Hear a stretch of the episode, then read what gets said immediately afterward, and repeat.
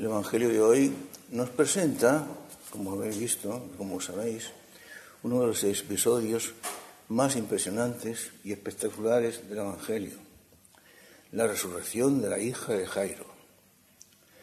Según nos cuenta el Evangelio, como acabamos de leer, hallándose el Señor predicándole a las turbas, he aquí que aparece un personaje principal.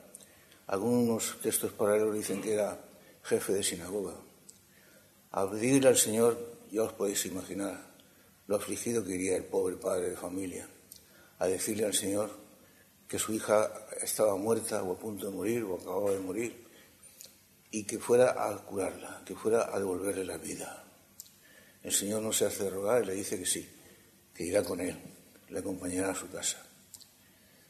Llegan a casa y se encuentran pues un tumulto de gente, gente sabido tumulto, tal como ocurría en los pueblos de la antigüedad, pueblos pequeños, todos conocidos, parientes y amigos. Cuando alguien se moría acudían todos, vecinos, parientes, amigos, conocidos. Unos llorando, de verdad, la familia. Otros a sueldo, como las plañideras que existían en aquella época y que casi han llegado hasta nuestros días. Las mujeres que lloraban de oficio en los, en los entierros y en los funerales y en los duelos. Otros, los músicos, como era también corriente en la antigüedad, otra costumbre que casi también ha llegado hasta nuestros días, la, costumbre de acompañar a los, muertos con música en los entierros y en los duelos, en los oratorios, etc. En definitiva, un grandísimo tumulto. Nuestro Señor dice que a qué viene todo ese tumulto y toda esa algarabía. La niña no estaba muerta, estaba simplemente dormida. Dice el Evangelio que ante tales palabras todos comenzaron a reírse de él porque todos sabían que la niña estaba muerta, había muerta. El Señor se hace acompañar de sus tres discípulos predilectos, expulsa a todo aquel tumulto de gente, a toda aquella algarabía, y en el silencio, ya ante el, cadáver de la niña difunta, una niña de 12 años más o menos, y en presencia de los padres también, extiende la mano y el Señor de la vida y de la muerte, el único que puede hablarle a la muerte, dueño de la vida, Señor de la muerte, puede hablarle e imperarle, mandarle a la muerte. Le dice, niña, yo te lo mando, levántate. Y la niña, ante, el espasmo de sus padres y los discípulos que acompañaban a Jesús, se levanta y comienza a hablar. Y entonces el Señor le dice que le den de comer a la niña, porque está exhausta, que le den de comer. Este episodio, en definitiva, viene a ser una excelsa y maravillosa lección de catequesis cristiana acerca de ese fenómeno que, tanto, que de tal manera ha atenazado e intrigado a los hombres desde hace miles de años, desde que el hombre fue creado, y que sigue sin explicar desde el punto de vista humano, el fenómeno de la muerte, al cual estamos abocados todos los hombres sin excepción alguna, el fenómeno de la muerte. Ante ese fenómeno, como digo, el pensamiento puramente humano, descartado descartada la enseñanza cristiana, se encuentra desarmado por completo. En el mundo en el que vivimos, parece que la ideología del mal, la perversidad, triunfa más que nunca lo ha hecho hasta ahora en la historia de la humanidad. Las guerras, las revoluciones, las plagas, las enfermedades, etc. Nada se puede comparar con el fenómeno que estamos viviendo ahora de cómo las masas son sometidas, son sojuzgadas, cómo es dañada la dignidad del hombre, eh, cómo impera el mal, la mentira, la manipulación, cómo los buenos y honrados son sojuzgados, preteridos, adormentados. Eh, ahora mismo la persecución de los cristianos en la India es cosa casi general tremenda. Las persecuciones en el cristianismo no han cesado en 20 siglos que dura la historia de nuestra, de, nuestra fe. Y, vemos cómo los malos triunfan, cómo los malos detentan el poder, cómo los malos convierten a las muchedumbres y las engañan, y cómo las muchedumbres, lo que, lo que es igualmente grave, se dejan engañar. En definitiva, parece que el mal tiene todas las de ganar y tiene todas las victorias, todos los poderes, todos los triunfos, todas las cartas en su mano. Los buenos no tienen otra cosa que hacer sino someterse, sufrir la injusticia y dejarse perseguir e incluso matar. su derrota es cosa hecha. Sin embargo, estas ideologías humanas anticristianas, antihumanas, destructoras de la humanidad, como aquellas en las que estamos viviendo concretamente en nuestra patria, que ha destruido todos los valores humanos, el valor de la familia, el valor de la, juventud, la enseñanza en la vida cristiana a la juventud, la educación cristiana a la juventud, los valores morales, la honradez, la integridad, el amor a la verdad, el amor al sacrificio, la devoción a la cruz del Señor, la devoción a la Eucaristía, la devoción a la Virgen María, la cruz, todo ha sido destruido por completo. Nuestra patria, como hicieron los romanos con algunas ciudades que conquistaban, ha sido sembrada de sal. No solamente ha sido destruida en ella, desarraigada por completo la fe cristiana, sino que ha sido sembrada de sal, para que nunca más pueda crecer en ella esa hierba, ese arbusto maravilloso de la ideología de la fe cristiana. Y así parece que, va a ser, y así parece que va a resultar, y así parece que va a triunfar el mal y la perversidad. Sin embargo, estos detentadores del mal y poseedores de todos los triunfos se encuentran con un hecho que no solamente no pueden explicar, sino que supone su total destrucción y su fracaso más absoluto, la muerte. La muerte no la pueden explicar. Y por mucho que sean sus triunfos y sus victorias, y por mucho que machaquen y destruyan a una sociedad que siempre fue cristiana, y lo destruyan todo, se encuentran con el hecho ineludible de la muerte. Algunas veces no lo pueden explicar. Dicen que la muerte pues significa el acabamiento del hombre, la, la inmersión en la nada, porque como decían las ideologías existencialistas, el hombre es un ser para la muerte. El hombre es un ser para eso, ha nacido para morir y una vez muerto se acaba todo. Pero eso no es verdad. La muerte es el fracaso rotundo, el castigo supremo del mal, el triunfo definitivo de Dios. Porque la muerte, para los perversos, para los malos, para los enemigos de Dios, no es la inmersión en la nada. La nada no es lo opuesto a la muerte. Porque la nada es sencillamente nada. Lo opuesto a la muerte o lo opuesto al ser es el no ser. Y lo opuesto a la vida es la antivida. No la nada, simplemente. Repito, la nada es nada. Y el no ser, el fracaso absoluto de la existencia humana, es algo absolutamente indescriptible e inexpresable con palabras puramente humanas. Ni siquiera acudiendo al lenguaje metafórico o un lenguaje más o menos descriptivo o literario, podríamos acercarnos a lo que significa ese fracaso rotundo de la muerte para el que no cree en Dios, para el que ha renegado de Dios, para el que se ha opuesto a Dios, ese fracaso tan rotundo de la muerte y de la incidencia en el no ser, en el antiser, que repito, no es la nada, sino algo absolutamente inexpresable. Y aunque lo fuera, ininteligible para nosotros mientras estamos en este mundo la muerte. Solamente la doctrina cristiana es la que tiene una explicación completa de este fenómeno al que todos nos sabemos de someter y al que se sometió el mismo Jesucristo, cuál es el fenómeno de la muerte.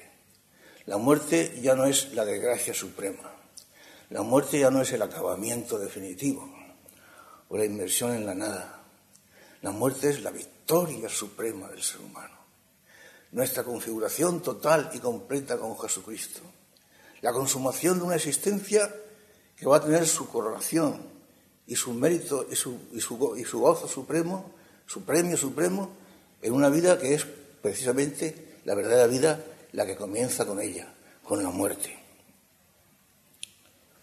Tener en cuenta que el amor es algo, el amor para el cual el hombre fue creado y por el cual fue creado, como hemos dicho tantas veces, el amor tiende a su consumación.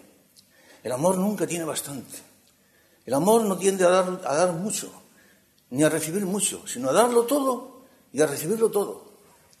Nuestro Dios es un fuego devorador. El fuego nunca dice basta. El amor es infinito. El amor se identifica con Dios.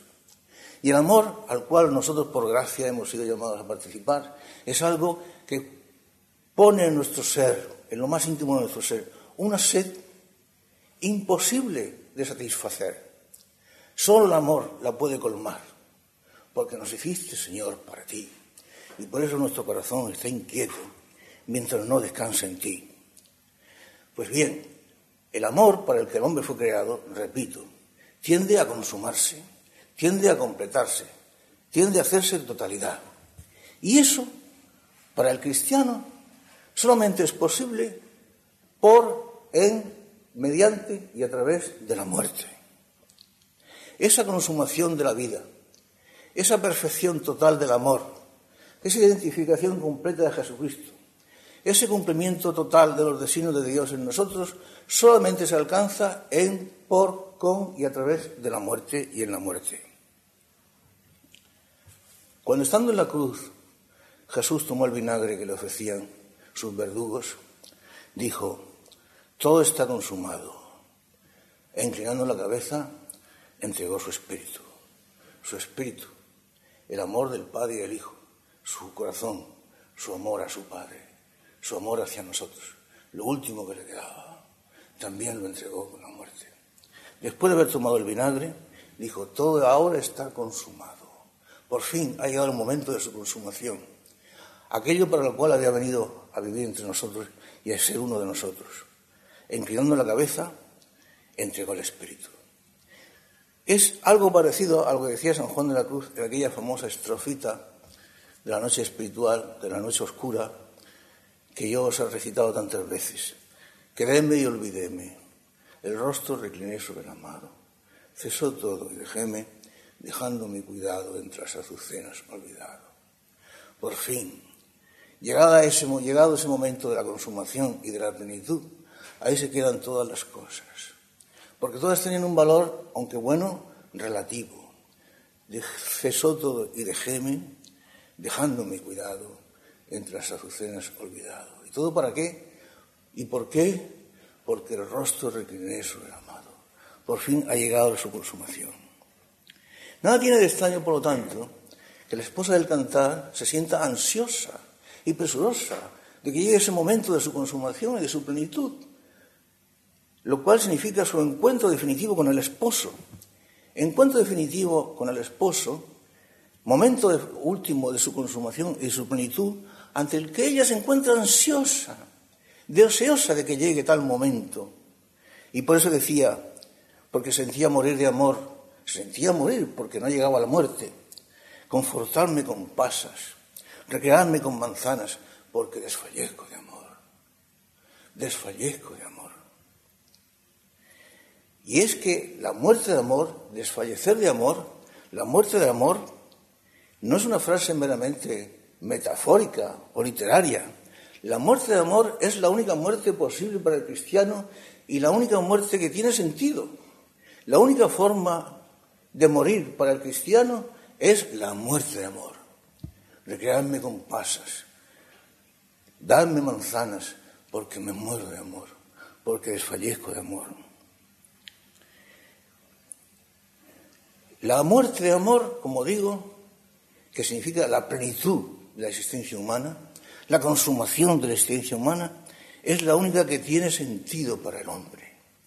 La muerte ya no es la incidencia en la nada, ya no es el acabamiento, es el paso a la verdadera vida, es el comienzo de la plenitud, de la totalidad, de la consumación de lo que es el objeto y el motivo de nuestra existencia y para lo cual fuimos creados y sacados de la nada.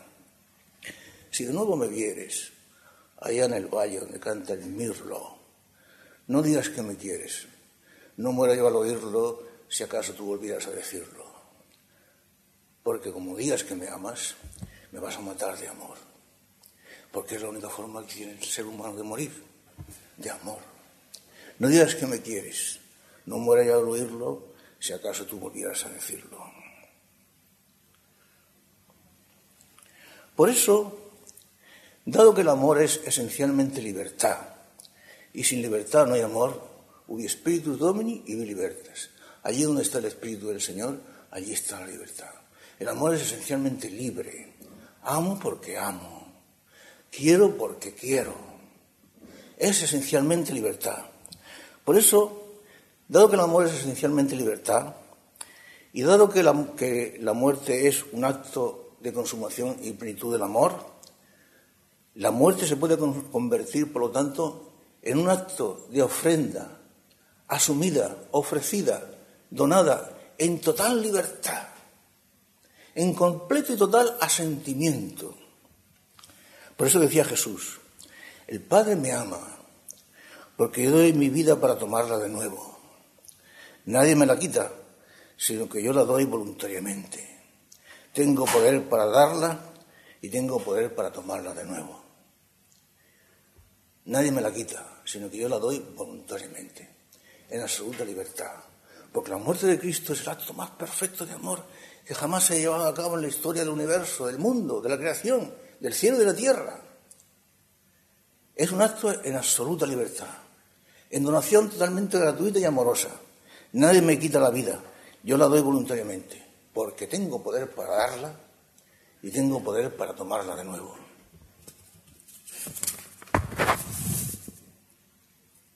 Por eso, gracias a ella y por la gracia de Dios, el pecado y la muerte han sido destruidos por completo. Esta es otra de las cualidades que, posee la muerte cristiana. El pecado destruido por completo. La muerte acabada en totalidad, para siempre. Por eso decía San Pablo en la primera de los Corintios, la muerte ha sido absorbida en la victoria. ¿Dónde está, oh muerte, tu victoria? ¿Dónde está, oh muerte, tu aguijón? Y en Filipenses decía que para él la muerte era ganancia. No pérdida, sino ganancia. No acabamiento, sino comienzo de la verdadera vida. Y Santa Teresa, en sus ansias por su encuentro definitivo con el esposo, nuestra Santa de Ávila, decía, yo muero porque no muero. Me muero porque no muero todavía. El temor a la muerte, propio e instintivo de todo ser humano, fue destruido en nosotros y acabado en totalidad gracias a Jesucristo. Lo dice la carta a los Hebreos y la primera carta de San Juan. Jesús nos concedió la gracia de que fuera destruido por completo en nosotros el temor a la muerte.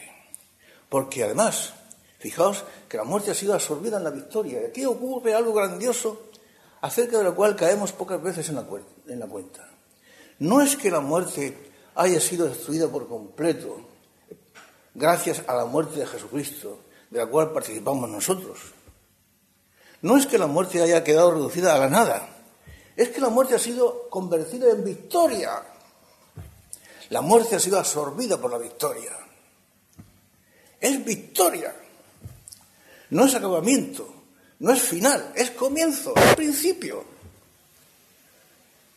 La muerte ha sido absorbida por la victoria. Estas palabras del apóstol las pasamos desapercibidas constantemente. No caemos en la cuenta de lo que significan, y significan tanto.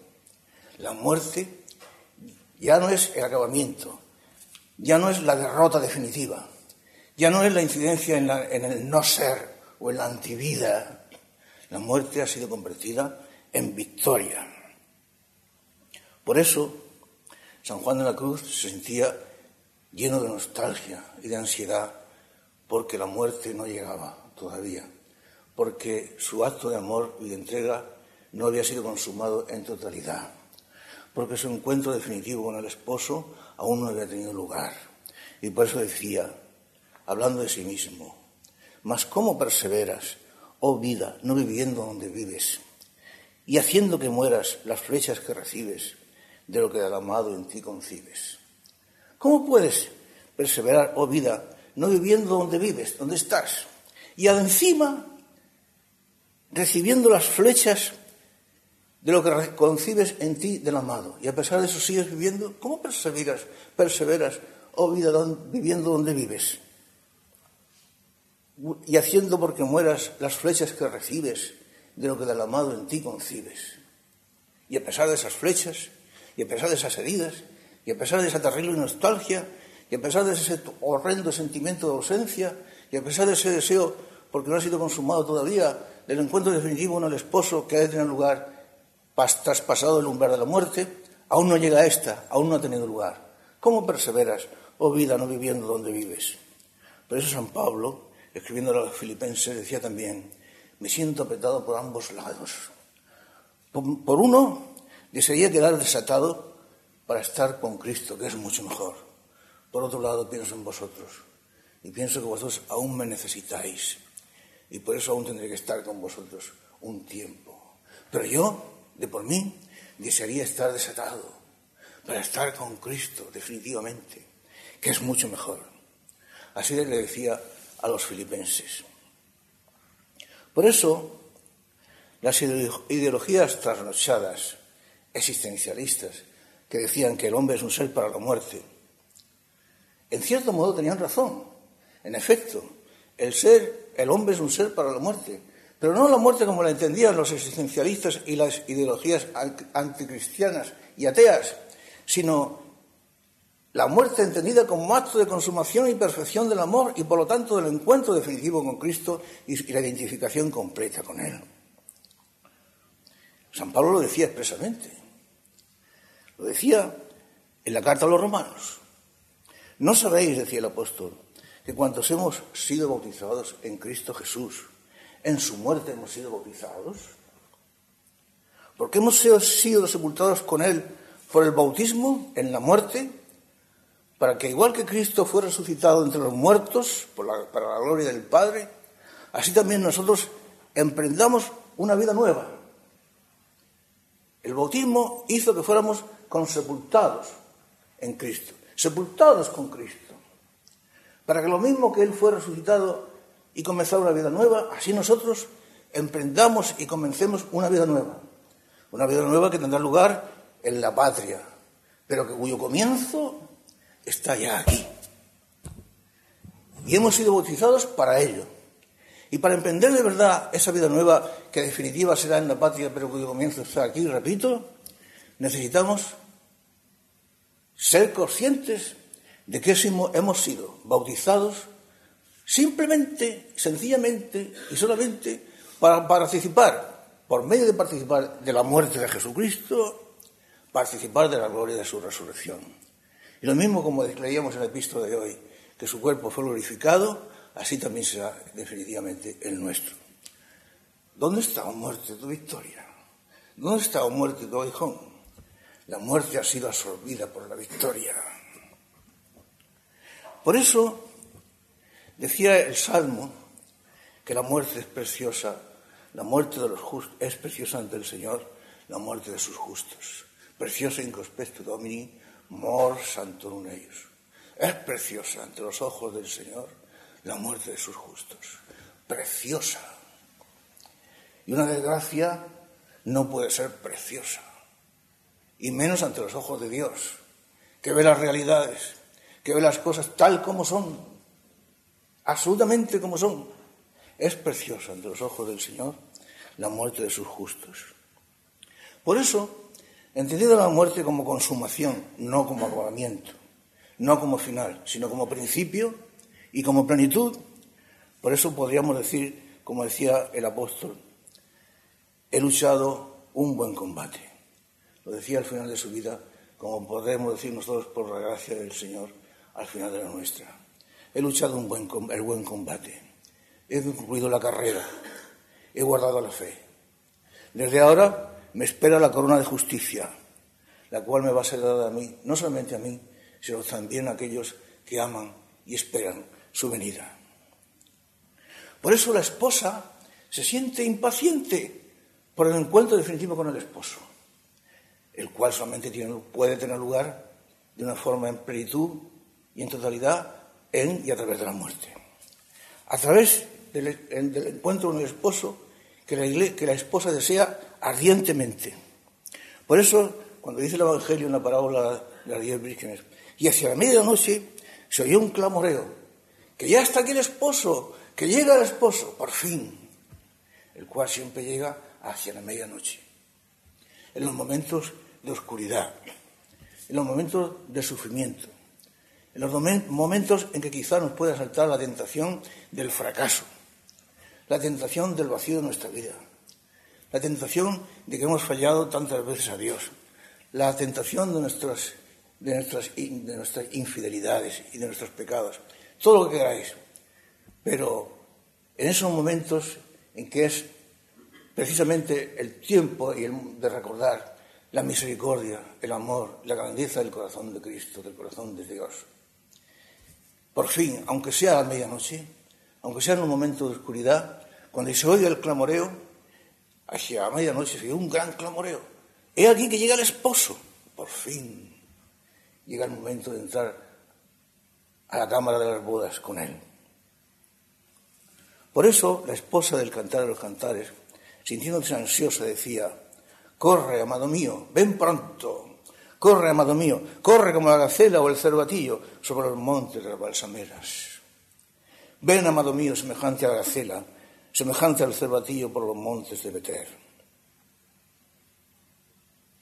Cuando Jesús llegó a la casa de Jairo, la niña ya estaba muerta y oyó aquella tremenda algarabía, las plañideras que lloraban a sueldo, los que lloraban de verdad, los familiares y parientes, los músicos, la bataola, el gentío. El Señor dijo, ¿para qué este gentío? Música y bataola y barabunda, llantos de verdad o fingidos por otro lado.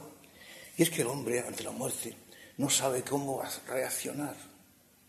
El hombre que prescinde de Dios, que prescinde del mensaje de Jesús, no sabe qué hacer ante la muerte. Por un lado, música y bataola, hipocresía y falsedad. Por otro lado, llanto y sentimiento de desgracia y de fracaso, también hipocresía y falsedad, o al menos falsedad. La muerte no se merece esa bataola falsa, ni se merece, ni se merece esos llantos pagados, porque la muerte, tal como Jesús nos la hizo comprender, tal como Él la transformó, la muerte, la muerte es un sueño. ¿Por qué esta bataola? ¿Por qué este ruido? ¿Por qué estos llantos? Si la niña no está muerta, la niña está dormida. Y esas palabras del Señor hemos de entenderlas en su auténtica plenitud. La muerte es un sueño. Pero la palabra sueño no puede ser entendida aquí sencillamente como acto de dormición corporal, sino que hemos de entenderla tal como la concebimos cuando, pensamos en las cosas que nuestra fantasía, que la ilusión de nuestro corazón desearía conseguir. Soñar, soñar con otro mundo mejor, con la verdad, con la integridad, con la justicia, con el amor verdadero, con un mundo nuevo, y una tierra nueva, y unas estrellas nuevas, y un firmamento nuevo. Soñar, soñar. La muerte es el cumplimiento de esos sueños. La muerte es un sueño. De ahí que la muerte sea tan maravillosa. Ha sido absorbida por la victoria. El Señor lo dice expresamente en el Evangelio de hoy. Y nos señala dónde está el punto culminante. La muerte para el que ama a Dios y para el que cree en Dios es sencillamente y enteramente un sueño, pero un sueño consumado, un sueño en el que ya no quedan las fantasías, porque las fantasías, por elevadas que sean, por inconcebibles que sean, por inefables que fueran, se han hecho realidad. Ahora son cosas a poseer, la fantasía, el sueño cuando por fin nos encontremos con el amado, nos encontremos con el esposo. Amado, subiremos al monte de la, ruda y del comino, y cuando al fin lleguemos cumplido ya el camino, alegres beberemos de tu vino. Hay un versículo en el Cantar de los Cantares que ha suscitado tantos y tantos comentarios y que nunca ha sido terminado de entender y que quizá nunca será entendido en, plenitud. Aquel versículo en el que las, que está al comienzo precisamente del libro sagrado, en el que la esposa dice, dirigiéndose al esposo, o soñando y hablando del esposo, que me bese con besos de su boca, bésame con besos de tu boca. Ah, el beso como expresión de amor. Porque es que la, esposa desea el amor perfecto, el amor total. El amor no se siente satisfecho si no es en totalidad y en plenitud y absolutamente consumado hasta el punto donde sea posible ser consumado. porque Dios es un fuego devorador, porque el fuego nunca dice basta. Béseme con besos de su boca, el beso del amado, el abrazo definitivo con él. Subí hasta las estrellas, consumido de amor en dulce fuego, por si te hallaban ellas, pedirte en suave ruego, dame un beso de amor, muera yo luego.